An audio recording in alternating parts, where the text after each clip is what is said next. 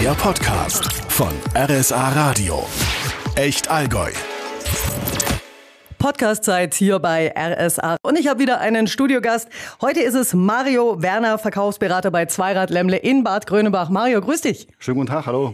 Unser Thema heute E-Bikes in erster Linie. Und natürlich muss ich gleich vorweg mal fragen. Ich habe geguckt, vorher Google Maps. Grönenbach hierher, das sind ungefähr 18 Kilometer. Bist du mit dem E-Bike da? Nee, heute nicht.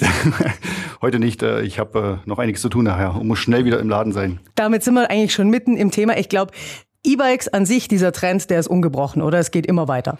Nach wie vor. Tatsächlich nach wie vor. Und wie sind da deine Erfahrungen so von den Leuten, die jetzt in, ins Geschäft reinmarschiert kommen? Wie viele davon wollen E-Bike? Wie viele sind beim normalen Fahrrad? Also ich äh, sage es fast täglich äh, zu den Kunden, äh, wenn die anfragen, äh, wir haben teilweise 100% E-Bikes ja in allen Bereichen mittlerweile, so. denn der ja der der Stammbaum ähm, E-Bike hat mittlerweile so viel Äste, ja, das heißt, es gibt für jede Kategorie, die es damals äh, ohne Motor gab, die letzten Jahrzehnte, äh, gibt es jetzt auch das gleiche Modell mit, mit einem Motor, ja, egal wo. Das stimmt, da hat die Vielfalt unheimlich zugenommen. Gell? Da haben wir die Citybikes, mhm. wir haben Mountainbikes, wir haben Tourenbikes, die Lastenräder. Nicht nur das, es gibt auch äh, mittlerweile Kinder-E-Bikes ab 20 Zoll. Ähm, weil die Eltern nun mal gut ausgestattet sind und bevor die Kinder äh, zu Hause hocken, ja, dann fahren sie halt mit mit einem Kinder-E-Bike, wenn man sich das leisten möchte. Ähm, das heißt, es gibt auch Gravelbikes mittlerweile, diese Kategorie, wo so boomt auch ohne Motor. Gravelbike, Rennrad, alles mit, mit Motor mittlerweile. Also es ist echt faszinierend. Da muss ich gleich mal fragen, wie viel muss ich denn für ein gutes E-Bike ausgeben? Ich meine, klar, wir können anfangen, es gibt E-Bikes für unter 900 Euro. Es gibt E-Bikes, ich glaube, Porsche hat gerade zwei neue rausgebracht, da liegen wir bei 13.000, 14.000, glaube ich, sowas hm, in dem sowas. Dreh. Wenn ich jetzt sage, ganz normal, ich bin Freizeitradler, ich möchte ein bisschen durch die Gegend radeln. Wo kann ich sagen, na, das musst du in etwa schon anpeilen für ein halbwegs ordentliches E-Bike? Ja, also man sollte schon, es ist jetzt nicht hochnäsig gemeint, ja, aber ähm, ab 3000 Euro fängt der ganze Spaß an, wo ich dann auch zufrieden bin, auf eine lange Haltungsdauer gesehen. Das heißt, da muss ich schon überlegen, wenn ich das Rad lange fahre und ich möchte mich entwickeln, gerade hier im Allgäu, wir sind hier topografisch im Extremgebiet, das heißt, äh, Bremsen, Motor, Leistung und der passende Akku ähm, sollte dann auch so stabil sein und so gut sein, ähm, dass ich das überhaupt absolvieren kann und mich entwickeln kann. Es bringt ja nichts, wenn ich einfach sage, du, ich kaufe mir ein E-Bike, die sind doch eh alle gleich und ich habe 1500 Euro, dann habe ich keinen Spaß, weil ich verkaufe das nach zwei Wochen wieder und kaufe mir dann ein gescheites. Also gut, ich ähm, gehe mal noch ein Stück runter, 2,8, unter dem geht gar nichts. du hast es schon gerade ein bisschen kurz angesprochen. Was sind denn so Punkte, auf die ich da achten sollte, wenn ich mir jetzt so ein E-Bike kaufen möchte? Was sind so die wichtigsten drei bis vier? Naja, also bei uns ähm, würde jeder Verkäufer ähm, und Berater äh, erstmal nachfragen ähm, nach dem Wohnort. Ja, damit wir es einschätzen können, wo er überhaupt wohnt, topografisch gesehen. Dann fragen wir ihn, äh, was er denn gerne vorhätte. Wir schätzen ihn quasi ein mit Frage-Antwort ähm, Stellung. Das heißt, wir wollen wissen, um wen geht's da eigentlich? Äh, was ist das für ein Kunde?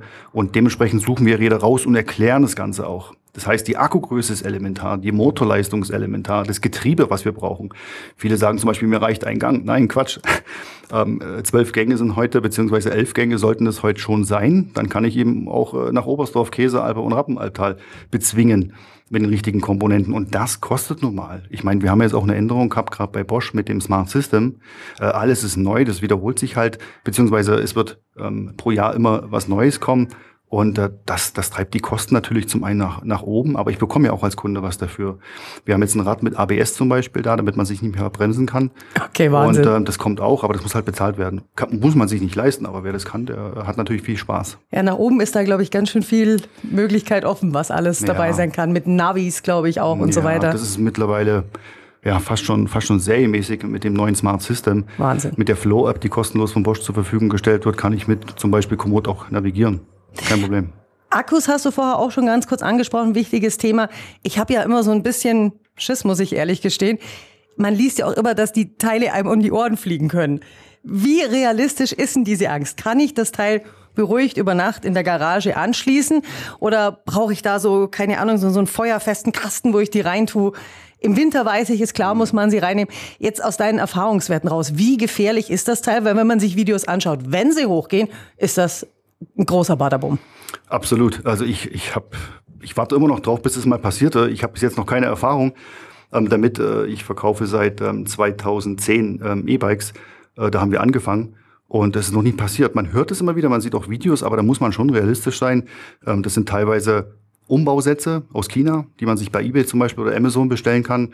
Ähm, ich habe äh, auch von, von einem Fahrradladen gehört, der hat dann mit einem Schraubenzieher rumgespielt, hat Plus und oh Minus dann irgendwie kontaktiert. Suboptimal rein physikalisch und ähm, deswegen, ich habe das noch nicht gehabt. Es kann bestimmt vorkommen, aber bei Bosch, Yamaha und Shimano, äh, das sind die, wo wir vertreiben, ist es bei keinem Kunden dazu gekommen. Sollte ich denn auf irgendwas aufpassen, wo man da vielleicht ein bisschen vorsorgen kann?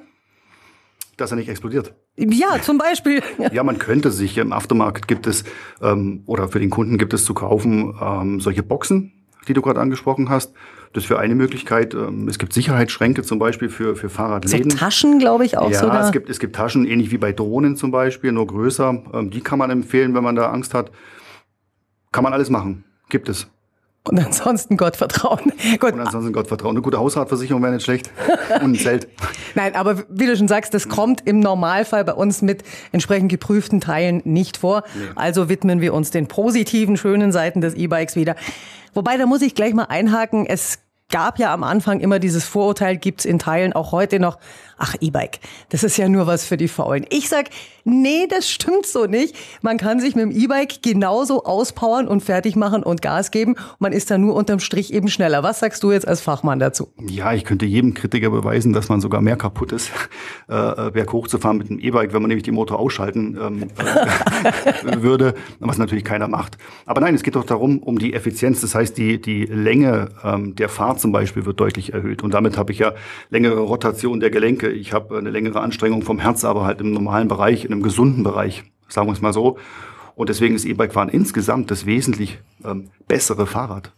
Das heißt, es ist eigentlich unterm Strich auch absolut gesundheitsfördernd und auch im kurativen Bereich einsetzbar. Genau, ich muss mich lange belasten, konstant belasten, am besten über zwei, drei, vier, fünf, sechs Stunden.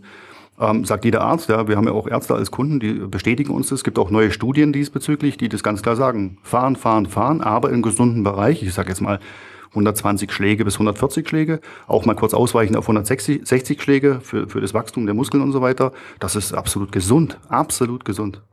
Und vielleicht ist es auch einfach so, dass Menschen, die sonst nicht mehr überhaupt Fahrrad fahren könnten, weil sie die Kraft nicht herbringen, es vom Lungenvolumen her nicht schaffen, mhm. da muss man noch sagen, lieber so bewegt als gar nicht bewegt. Genau, die Frage muss ich auch wöchentlich beantworten ähm, äh, an Kunden.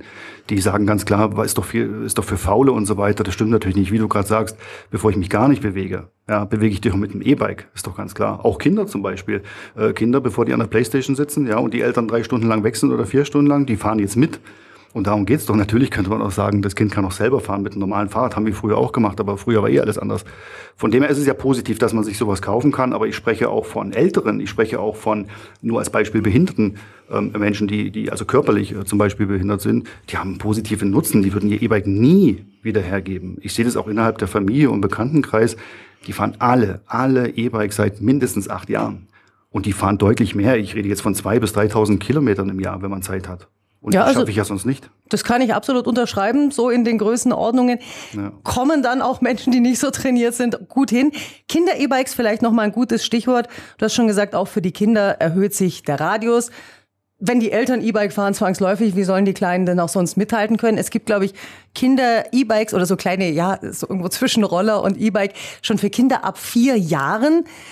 Ähm, das ist alles schön, das ist alles verständlich, aber ich glaube, eine gewisse Einschränkung muss man an einem Punkt doch machen. Sie müssen motorisch dazu in der Lage sein, weil auch da sind wir ja mit höheren Geschwindigkeiten unterwegs, oder? Genau, also die äh, Kinder-E-Bikes, die wir vertreiben, sind zum einen sehr leicht, das heißt, es passt auch zum Gewicht ähm, des, des Fahrers, des Kindes, äh, weniger Muskelmasse und so weiter. Das heißt, die gehen bei uns los ab 11 Kilo mit Heckantrieb, das ist dann völlig ausreichend. Und man muss ganz klar sehen, die fahren dann Fahrrad, aber nur mit 20 kmh. Das heißt, Erwachsenen-E-Bikes sind bis 25 kmh offen und Kinder-E-Bikes werden reglementiert auf 20 kmh. Natürlich muss man auch, also ich rede jetzt nicht von diesen vier Jahren. Ne? Also bei uns geht es los ab ungefähr sieben Jahren. Und ähm, da muss man auch die Eltern natürlich äh, mit hinzuziehen und also die müssen es schon verantworten können. Aber das könnt ihr dann auch so ein bisschen abschätzen. Ja. Wenn das Kind jetzt bei euch im Laden das mal ausprobiert, ist das überhaupt in der Lage, mit dieser Geschwindigkeit dann umzugehen oder nicht, oder? Genau, wir testen das sogar draußen. Wir fahren mit dem Kind mit und sehen ja die Motorik und so weiter, die Souveränität, so ein Fahrrad zu bewegen. Letztendlich muss man ganz ehrlich sagen, ob ein Kind ein 20 Zoll oder 24 Zoll Rad bekommt ohne Motor, ist doch egal. Die Handhabung ist doch die gleiche. Und den, den, den Motor kann man eben zuschalten von 0 bis 5 Stufen Ja, und dann sieht man ja, wie das Kind sich äh, da verhält. Von den ganz Kleinen zu den Älteren, auch das hast du vorhin schon gesagt, das ist ja auch eine ganz eigene Zielgruppe und das ist auch eine Zielgruppe, die in dem Zusammenhang leider oft in die Kritik genommen wird, weil, und das ist einfach auch realistisch, man kommt mit dem E-Bike dahin, wo man sonst nicht hinkommen würde und viele überschätzen das dann auch. Also die Situation überschätzen auch sich selber, was ich persönlich schon erlebt habe, man kommt super leicht hoch und denkt vielleicht nicht im ersten Moment dran, dass man da auch wieder runter muss und ist dem Ganzen dann vielleicht fahrerisch nicht gewachsen. Mhm. Wie geht ihr da mit der Kundschaft um? Weil das ist natürlich auch ein sensibles, ein heikles Thema. Wie kann man da mit den Leuten sprechen, dass man sagt, okay, hier, das ist gut für dich, das passt, aber da pass auch bitte auf. Genau, gut, dass du das ansprichst. Äh, das ist ja diese Sensibilisierung, die wir vornehmen äh, beim Kunden im Beratungsgespräch. Das ist elementar. Ja? Also äh, ein Kunde kann sich zwar so ein Ding online bestellen, ähm, sieht, okay, das ist ein Motor drin, das ist ein E-Bike, das kaufe ich mir jetzt am besten noch einen super Preis, aber darum geht's nicht. Das heißt, wir analysieren genau durch eben die Fragestellungen, die ich vorher angesprochen habe, was braucht er für eine Bremse? Es kristallisiert sich heraus. Und ich sage immer ganz klar, und ich bin ja auch ganz oft unterwegs in Oberstdorf zum Beispiel, ähm, Hindelang als Beispiel, und ähm, dann geht's darum, hochzukommen ist keine Kunst. Aber runterzukommen, ja, der Bremsdurchmesser, Steckachsen, ja, nein, Vierkolbentechnik, Zweikolbentechnik, das ist elementar, diese Fragestellung. Und dann können wir den Kunden schon einschätzen. Wir haben bei uns einen Berg in Bad Grünbach mit ungefähr 15 Prozent. Da fahren wir auch mit dem Kunden hoch und, und sehen ja, wie er sich verhält und ob das überhaupt reicht. Also wir sind schon, was die Beratung angeht und die Fragestellung, ähm, ganz weit vorn. Nichtsdestotrotz, wenn das alles stimmt, wir haben es auch gerade schon gehabt mit das Thema Reha ist nicht unwesentlich bei der ganzen Geschichte, weil letztendlich ist Radfahren eine sehr gesunde Bewegung, ob nun Menschen im Alter oder generell Dauerbelastung, Menschen mit einem Handicap. Radfahren an sich, mit und ohne E, diese runde Abfolge tut unseren Gelenken gut und bei einer Volkskrankheit, Arthrose, glaube ich, genau. nicht falsch, oder? Arthrose ja äh, durch ähm, Bewegungsmangel, ja, das ist ja ein ganz klarer Grund, aber teilweise ein Grund dafür. Da kommen auch ganz viele äh, Reha-Patienten oder Patienten mit Kniegelenken, Hüftgelenken, die müssen E-Bike fahren, ganz klar. Nicht normales Radfahren, sondern E-Bike fahren. Und selbst die, wo noch keine OP haben, beziehungsweise vor der OP stehen, die können Fahrrad fahren, aber schlecht laufen. Und das beweist ja alles. So sieht sie aus, die Realität. Und dann gibt's da noch diejenigen, die sagen, na gut, ich habe das Problem Gott sei Dank nicht. Denen sind die 25 kmh noch deutlich zu wenig. Und da sind wir beim Stichwort getunte E-Bikes. Da gibt's ja noch Möglichkeiten, die Dinger ein bisschen schneller zu machen. Wie schaut's denn da aus? Wie sind die Erfahrungen? Wird das gefragt? Wird das gemacht? Wenn ja, was muss ich da beachten? Also habe ich noch nie gehört. Nein, Spaß. ähm, ich habe hab die Frage tatsächlich ähm, ja wöchentlich und wir verweisen dann ganz klar auf, die, auf die Gesetzesgrundlagen, äh, die da geschaffen wurden und dass es verboten ist und so weiter. Wir verkaufen es auch nicht. Wir dürfen es verkaufen, aber machen das nicht und schon gar nicht bauen wir es ein. Da kann jeder heute mit ein paar Klicks im Internet äh, machen, was er möchte. Nur man darf nicht vergessen, ähm, Bosch zum Beispiel als Vorreiter hat das Ganze sehr eingeschränkt und es gibt da kaum eine Möglichkeit noch äh, zu tunen. Wer schafft, ist ja okay. Die nächste Sache ist dann die Prüfung des Motors. Wenn der kaputt gehen sollte innerhalb der Gewährleistung von zwei Jahren in Deutschland, gibt es eventuell keine Garantie. Warum? Ich habe getuned. Das ist ähnlich wie beim Auto. Und einen legalen Weg gibt's da nicht? Naja gut, der einzige legale Weg, uh, unabhängig jetzt vom Tune, ist sich ein S-Pedelec zu kaufen. Uh, ich stehe da voll drauf, ich habe zwei Stück. Uh, das heißt, die fahren 45 VMAX mit Nummernschild allerdings, also mit Mofa-Nummernschild. Das kostet, glaube ich, ab 50 Euro im Jahr. Und damit kann ich dann ähm, draußen, wobei auf der Straße, ja, oder auf ähm, Fahrradwegen, die auch gekennzeichnet sind für Mofas, Helmpflicht übrigens nicht zu vergessen und Führerschein, ähm, damit fahre ich dann quasi VMAX 45, wenn ich möchte. Offiziell. Da ist dann aber irgendwie der Fahrradspaß auch rum ums Eck, oder? Also mir macht Spaß, 45 zu fahren. mit Helm und Co. Ja, mit Helm sowieso. Ja. Mit Helm immer egal bei welcher Geschwindigkeit. Das spielt keine Rolle. Das spielt keine Rolle. Also viele Kunden ähm, sagen schon freiwillig, okay, ich kaufe mir jetzt ein E-Bike, aber einen Helm braucht man dann auch und das ist halt vernünftig. Ne? Man muss nicht dran schuld sein. Man wird oft unterschätzt vom Autofahrer. Das heißt, man ja, man wird nicht gesehen und fährt dann halt gegen das Auto, wo man gar nichts dafür kann. Oder wie mein Fahrlehrer schon sagte, wer Hirn hat, schützt es. Absolut. Die CPU muss geschützt sein, genau. Wohin geht denn der Trend bei den E-Bikes? Apps hast du angesprochen vorhin. Dass E-Bikes immer leichter werden, denke ich, wird auch ein Thema sein. Also die eine Richtung, also ich habe gehört zum einen von diesen SUV-Bikes, das sind die, die eher immer schneller, äh, immer schwerer werden, immer gewaltiger werden, fast schon ja kleine Chopper oder kleine Autos sind. Und auf der anderen Seite genau dieser Trend immer leichter, immer leichter. Was haben so die Märkte ansonsten Neues für uns parat an Überraschungen in Sachen E-Bikes? Ja, also wenn ich gerade nochmal das Gewicht ansprechen ähm, darf, das heißt, es gibt tatsächlich Räder, mittlerweile bis 30 Kilo. Die sind dann halt voll ausgestattet, zum Teil mit zwei Akkus. Keine Frage, die haben alles äh, rund um Sorglospaket ähm, dabei, vollgefedert etc. Und dann gibt's den ganz kleinen Weg, den du gerade angesprochen hast, zu Light-MTBs. Ich sage jetzt mal ab 18 Kilo, weniger Akku, Carbonrahmen, teure Komponenten, sehr teuer zwangsläufig. Und ähm, die sind dann eben optimal für die, wo sich noch nicht überzeugen lassen haben, normales E-Bike zu kaufen. Die geben viel Geld aus, um ein ja, 17, 18 Kilo Fahrrad sich leisten zu können, um dann eben die Berge hochzufahren mit Hilfsmotor, den man zuschalten kann, wenn man möchte. Wenn man das alles so hört mit dieser ganzen Technik, die da mittlerweile drin steckt, da gewinnt doch auch das Thema Service immer mehr an Bedeutung. Früher, ich drehe jetzt einfach mal 30 Jahre zurück, da hat Otto Normalverbraucher, wenn an seinem Fahrrad das, was war das, selber repariert und sich da selber drum gekümmert. Das waren die Cracks, die da ins Geschäft und zum Profi gegangen sind. Aber inzwischen, wenn ich mir diese ganze Technik so anschaue und auch denke, mit welchen Geschwindigkeiten man unterwegs ist, welche Belastungen da drauf kommen, da macht's Sinn, das vielleicht nicht mehr unbedingt zu Hause zu machen, sondern zu sagen, okay, ich gönne meinem Fahrrad im Sinne meiner eigenen Sicherheit den regelmäßigen Service, oder? Wie oft sollte man das so machen? Also grundsätzlich mal vergessen, dass tatsächlich viele Kunden, dass der Service total wichtig ist. Die kommen dann mit Fremdrädern, was ja grundsätzlich nicht schlimm ist, die wissen es ja nicht, und werden dann gar nicht mehr bedient, teilweise in verschiedenen äh, Läden, weil es nicht mehr zu handeln ist. Das heißt, wir haben die letzten 12, 13 Jahre so viele E-Bikes verkauft, ja, seit dieser Boom losging, ähm, die müssen, die kommen ja alle wieder zurück. Das heißt, man, man, man kommt manchmal gar nicht mehr dazu, überhaupt Termine innerhalb von einer Woche zu verteilen. Ja, wir haben manchmal Wartezeiten von zwei, drei Monaten, was durchaus normal ist. Ähm, man kann schon, und das, das sage ich auch jedem, der in der Lage ist, die Kette tauschen, die Bremsbeläge tauschen. Das ist kein Thema. Aber Updates zum Beispiel für den Motor oder mal komplett das Rad durchschauen zu lassen. Und dafür machen wir auch Schulung jedes Jahr für, für verschiedene Produkte. Es gibt ja neue E-Bikes, neue Motoren. Das heißt, wir sind im Jahr äh, zehnmal auf Schulung. Und das darf man nicht vergessen. Das ist der wichtigste Punkt. Wenn man nämlich dann ein Problem hat, dann wünscht man sich, das äh, Fahrrad im Laden gekauft zu haben. Aber das kommt meistens erst später. Wie oft sollte man ein Fahrrad so durchchecken lassen, so ein E-Bike? Also das E-Bike sagen wir mittlerweile zwischen 1700 und, und 2000 Kilometer ist dann ausreichend oder einmal im Jahr einen Komplettservice machen, wo man alles analysiert, was ist denn defekt. Die Kette lenkt sich natürlich, weil der Motor so stark ist. Die Bremsbeläge schaut man an, die Bremsscheiben werden auch irgendwann dünner und so weiter. Update für den Motor etc. Wahrscheinlich wollen sie das dann alle im Herbst, wenn man nicht mehr Fahrrad fahren kann. Und da soll dann alles möglichst schnell über die Wintermonate erledigt werden. Da ist jeder Mensch fast gleich. Vielleicht noch ein Thema. Nachhaltigkeit. Um das Thema kommt man heutzutage ja überhaupt nicht drum egal bei was es ist. Jetzt haben wir Akkus, Thema Batterien, Herstellung auch nicht ganz kritisch. Ich habe mal gelesen, nach 300 Kilometern in etwa, wenn man die gefahren ist mit dem E-Bike, hat sich das wieder ausgeglichen. Inwieweit spielt denn Nachhaltigkeit eine Rolle bei den E-Bikes? Was kriegst du damit?